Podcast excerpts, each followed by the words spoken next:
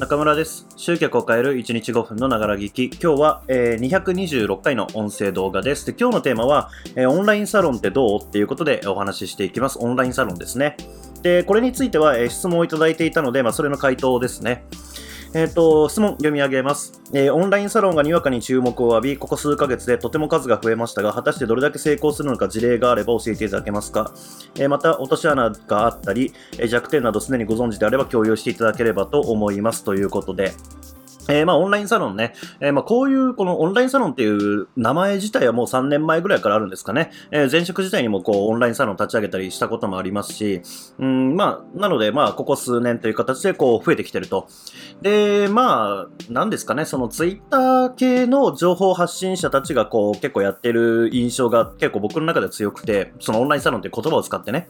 やっている方が多いのかなっていうところで、で、このコロナっていうこう状況とか、うん、あとはそのインフルエンサービジネスっていうところから、まあ徐々にね、こう、コミュニティ型のビジネスに変わっているとかっていう、まあいろんなこう要素があって、えーまたさらにね、えーその当時よりも増えてきてるのかなというような印象です。で、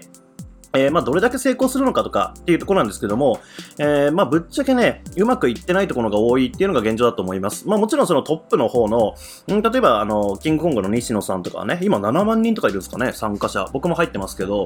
えーまあ、入ってはいるけど、まあ、別に何もしてないって感じなんですが、まあ、1000円ですしね。えとか、あとは、山本龍賢さんの人生に激励サロンとか、あそこも人数めちゃめちゃ多くて、えうまく回ってるって聞いたことありますね。えとかなんですけども、やっぱりこうトップ層はうまくいってるんですけれども、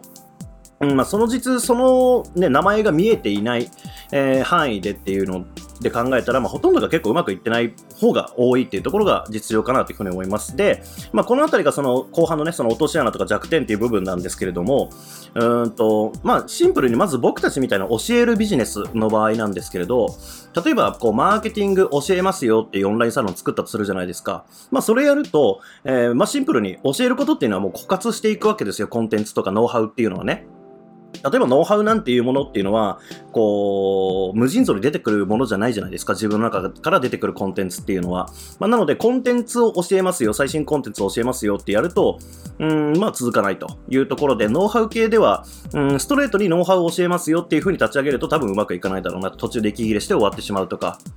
っていうのがあったりとか、まあ、あとは、あの、普通に想像してみてほしいんですけども、自分がこう参加者っていう風に考えたとき、あの、月額会員制のサービスっていうものを、まあ、最初はね、月額、例えばまあ、数千円とか数千円とかね、えー、まあ、数万いくのはまあ、なかなかないかな、数千の、こう、ものっていうのが多いと思うんですけども、まあ、一回一回の負担は少ないとしても、うん、まあ、なんとなく入ってみたけど、やっぱ途中でやめるっていうことがあったりすると思うんですよ。見なくなったりだとか、えーまあ、他のね、ものに興味が移ってしまうっていうことで、えそっちに行ったりだとかするっていうことで、えーやめてきた経験ってきっとあると思うんですよね。参加したけど、辞めた。どっかのタイミングで辞めたっていう経験ね。えーってことは、まあみんなもそうなわけですよね。まあつまり、あの、入り続けているとか、えーっていうのってなかなか難しいわけですね。で、まあ、その一方で、その月額会費を払ってやるビジネスで続くものって何かっていうと、うんシステム系ですね。例えば僕の場合、メルマガ配信システム。まあ、乗り換えとかあったんで、えーっと、システムは変え変わってますけども、今使ってるやつは大体もう1年ぐらいずっと使ってるわけですね。とか、えーチャットワークっていう、こう、ビジネスチャットのツールありますけども、これに関してはもう何年やってんだろうって感じですね。えーもう7年ぐらい使ってるんですかね。えーまあ、ビビたる、こう、月額会費ですけれども、やっぱり400円ぐらいを毎月払ってるわけですよね。まあ、つまり、そのビジネスの中に組み込まれたシステムになってくると、やめにくくなるわけですよね。まあ、でも、えーコンテンツ系になってしまうと、やっぱりこう、出し続けなきゃいけないっていうのもあるし、興味をこう、引き止め続けるのも難しいので、えーまあ、やっぱりやめていく人は出てくるっていうことですね。まあ、そのあたりが、こう、弱点というかね、えっ、と、まあ、考えなきゃいけないところ、考慮しなきゃいけないところっていう部分ですかね。うん。まあ、なので、えオンラインサロンでなんかすごくこう、簡単にやれそうなこう、印象でやってたりしますし、オンラインサロンやると儲かるみたいなね、えー風潮あったりしますけども、まあ、正直言って難易度高いビジネスモデルだと思ってます、僕は。まあ、なので僕自身もコミュニティっていう形でやってますけど、オンラインサロンというとは言ってないですけどね、コミュニティやってますけれども、やっぱり、えーっと、まあ、毎月ね、大会者も出てきますし、大会者が出るってことはそれ以上に参加者がいないと、こう、規模はどんどんどんどん縮んでいくわけですよね。